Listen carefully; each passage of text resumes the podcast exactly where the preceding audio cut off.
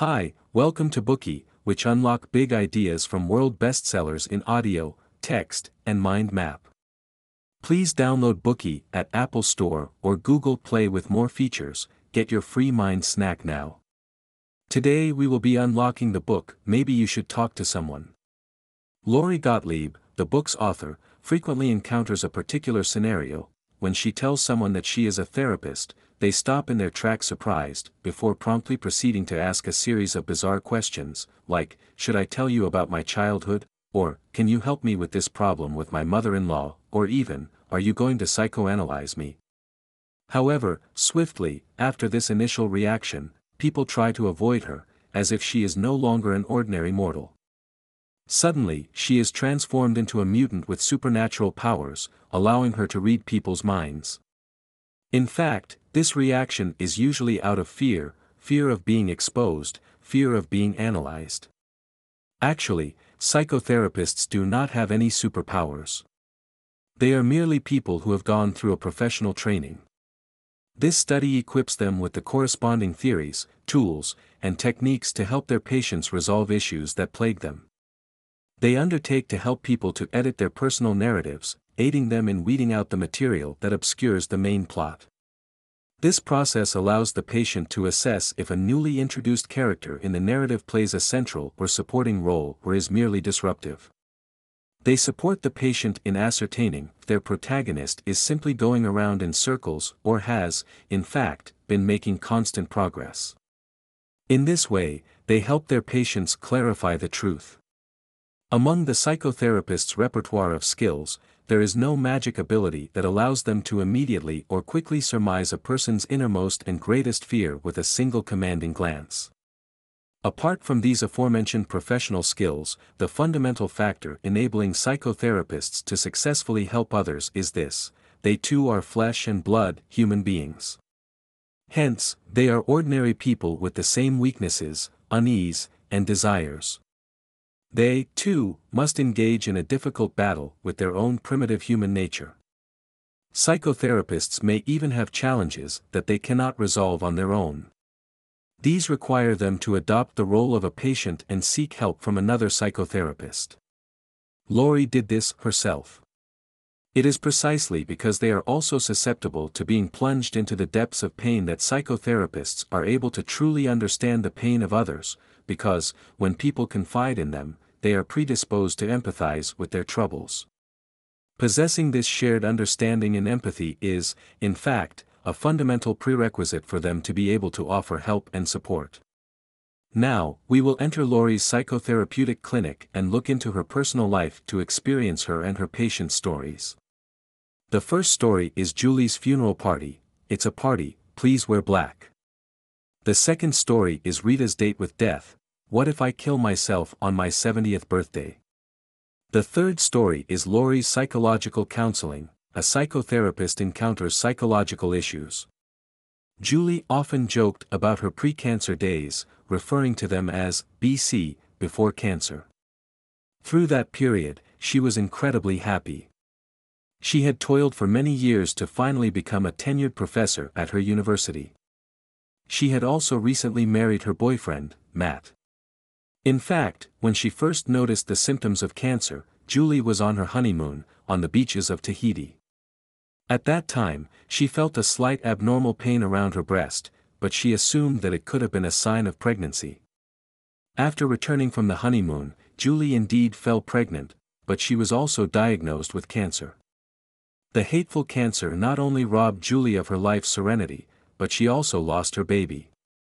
It was at this point that Julie walked into Lori's clinic, seeking to find a way to endure the cancer treatment period.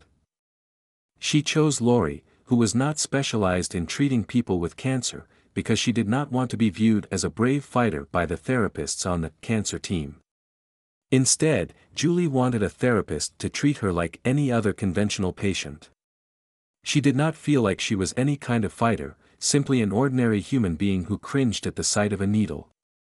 Thereafter, Julie went through the hell of brutal invasive cancer treatment, leading, finally, to the day her doctors declared she was tumor-free. After a further six months, if the result of her medical review remained constant, Julie's journey with cancer would finally come to an end. The results of her medical review were indeed optimal, but her journey with cancer was far from over. Elsewhere in Julie's body, the doctors discovered another rare form of cancer, nothing to do with her original cancer. They diagnosed that this particular cancer would more than likely kill her, possibly within a year, five years or ten years at the most. Screw you, thought Julie, as anger devoured her. But life has to go on. Finally, Julie decided to plan out the days she had left. She asked Lori, Will you stay with me until I die? Lori couldn't turn her down and had no desire to do so. From that point on, for Julie, her psychotherapy sessions focus shifted from how to tide over her cancer treatment to how to come to terms with death. Julie knew in her heart that it was time for her to confront her mortality, no matter how unwilling she was to entertain the fact of her death. She appointed Lori to accompany her on this journey towards her terminal destination. When it's time to address the issue of death, people often procrastinate, bucket lists are a classic manifestation of such tendencies. People think that the purpose of bucket lists is to ward off regret, but in actually, they serve to ward off death itself. The longer the list, the more time we imagine we have left to check things off. Yet, now was the moment for Julie to face reality, the reality that she had a specific deadline. Many of her wishes would not be fulfilled before this particular endpoint. So, she had no alternative but to cut the items off her bucket list one by one.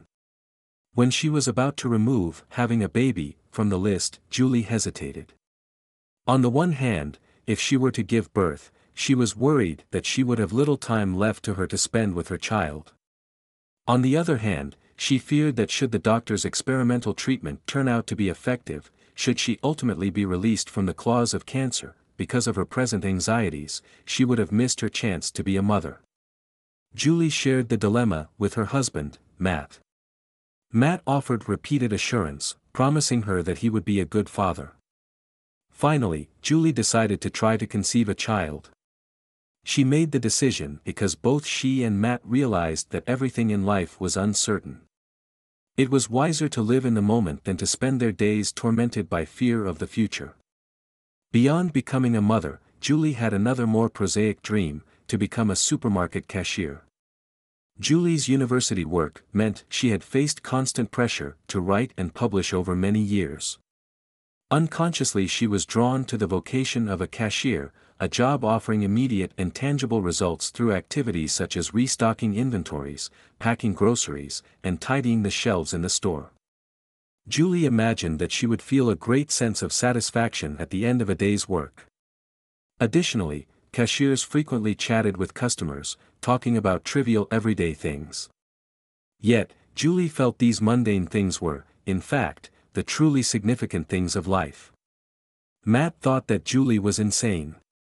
He felt that she should take a good rest while she was pregnant rather than run off to work as a cashier. Similarly, when Lori heard of Julie's intentions, in her heart of hearts, she disapproved. Yet, she immediately recognized that her and Matt's disapprobations, although stemming from genuine fears for Julie's health, were also driven by a sort of envy. It was evident that relative to everybody else, Julie had suddenly broken out of an invisible cage. Julie had made up her mind to pursue the things she truly wanted to do in life with confidence and resolve. Swiftly, Julie moved to apply for that supermarket job. Before long she received a reply giving her the opportunity to work the Saturday morning shift. At around this time, the oncologist discovered that the tumor in her body had disappeared. These two grand prizes landing in her lap at once sent Julie over the moon.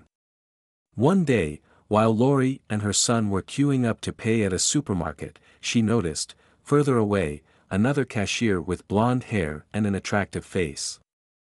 She was juggling oranges in an attempt to amuse a toddler in a stroller throwing a tantrum. After a few moments, it dawned on Lori that this cashier was none other than Julie wearing a blonde wig. In that moment, Lori realized that even though Julie had lost the freedom that she had previously craved in her life, the freedom that came with achieving tenure at a university, now she had, in fact, won a brand new, entirely unexpected sort of freedom. Lori almost felt like crying as she gazed at the cashier, popular with the customers, like a bright star.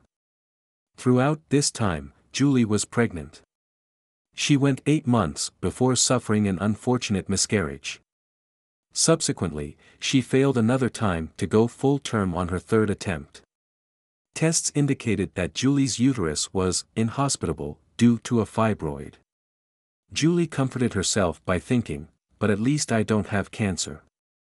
During the surgery to remove the fibroid, the doctors discovered that Julie's cancer had returned. Once again it had spread, this time throughout her body. It meant that death was inevitable. Matt and Julie were sat side by side on vinyl chairs and they received the news.